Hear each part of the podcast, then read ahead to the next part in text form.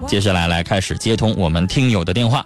首先要接的是四号线，您好，您好，女士，喂，你好，您好，您说，哎，是我吗？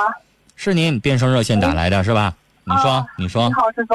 嗯哦，那个是这样的，那我就直接说事儿吧。嗯呃，你好，是这样的，就是我我家里就是说父母是离异的，嗯然后我母亲就是她在十八岁之前，她七岁的时候，我七岁的时候他就走了，他之后就一直没给我就是生活费，也一直没有见过面，也没有联系过。嗯后来，呃，因为就是我爷爷比较，呃，就是当个小官嘛，比较有能力，所以我上学的时候，我我爷爷和我奶奶他俩的一直愿望就是说什么都不用我妈妈出，就是我爷爷供我上大学。但是十八岁那年我爷爷就去世了，家里边就没有经济来源，然后我的父亲也是身体也不太好，然后后来十八岁的时候就去找我的母亲，嗯，看他能不能给我一些出一些学费或者生活费什么的。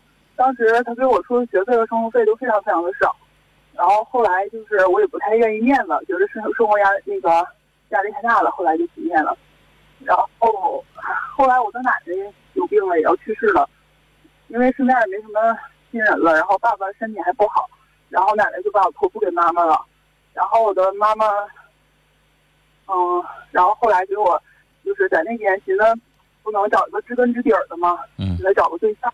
嗯然后别人给介绍的，是我妈妈的一个朋友。嗯当时觉得看着都挺不错的，然后后来家长见面的时候才知道，原来是个双亲戚的关系。后来我们就结婚了，结婚之后，然后我们就一直有矛盾。我们属于是短婚，因为当时我奶奶身体不好，我压力也挺大，自己也挺想有个家的，然后就跟他结婚了。结婚之后，然后一个月的时候他就动手打了我，然后三个月的时候又打了我一，又打了我一次，然后半年的时候我怀孕了，他还打我，然后我就把孩子做掉了，然后就跟他离婚了。之后我才知道，我哥就说，然后我哥就我家那边的一个放亲戚，他就说我，说的当时我就跟你妈说，这小子不咋地，嗯，说他当时跟别的女朋友处对象的时候分手了，把自己家煤气罐都给点爆，都给点了。然后当时我就挺替我母亲的仇的，嗯 反正我就是特别恨他，一直都特别特别的恨他。从小就没给我什么母爱，然后到最后最后一个关头，我奶奶去世了，把我交给他，然后他还这样还这样对我，我就你可伤心了。怎么不恨你丈夫？为什么恨你妈妈呀？啊？什么？就这件事情，你为什么不恨你丈夫？为什么恨你妈妈？我也恨他，但是那你为什么把那恨的转移点完全放在你母亲身上？你压根儿没提你恨你丈夫，你光说恨你妈妈。嗯，其实我丈夫我也很恨他，但是现在他已经过去了，嗯这，么认为的。那你刚才讲完这件事情之后，我认为最大仇深的、苦大仇深的、跟你怨最深的应该是你丈夫。然后你不说你丈夫，上来就说你妈妈，这样我听众听也好，我听也好，我都很费解，就感觉好像跟你妈妈关系不是特别大，你非得把这个事情放在她身上。你第一件事。情我理解，因为你母亲没有怎么管你，没有给你相应的生活费用，或者是给的少，那我理解。那你这件事情，不要把这个错按在你母亲身上，我认为她的过失不大。接着说，过失不大。那这件事情不是你自己挑的老公吗？人家再怎么跟你撺掇，还得靠你自己啊，是吧？嗯。啊，你接着说，还有什么？没什么，然后后来就是跟我丈夫那段，我就不想说了，因为我觉得都已经过去了。对这件事情跟你母亲关系也不大，你主要想跟讲跟我讲的应该是你母亲是吧？对我主要讲的那目前就是你给我的印象就是，你母亲在你小的时候给你的抚养费不多，不是一毛没给，给的不多。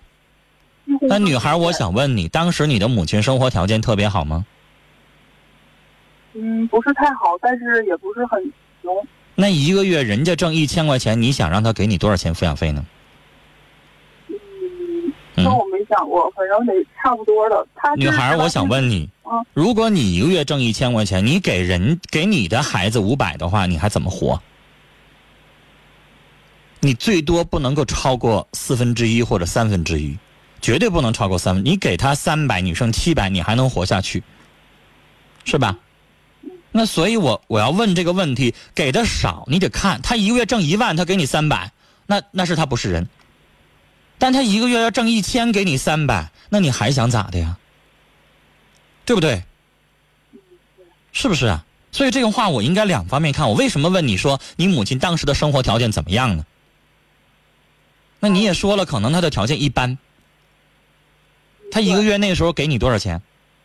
他就是你还记得吗我七岁的时候他走了嘛，他十八就他走了之后，他就一分钱没给过我。嗯，你不说后来给你了吗？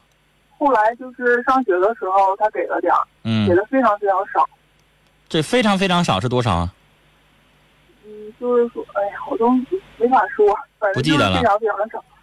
一个月给你五十啊，还是多少啊？怎么个少法？呃告诉我个概念。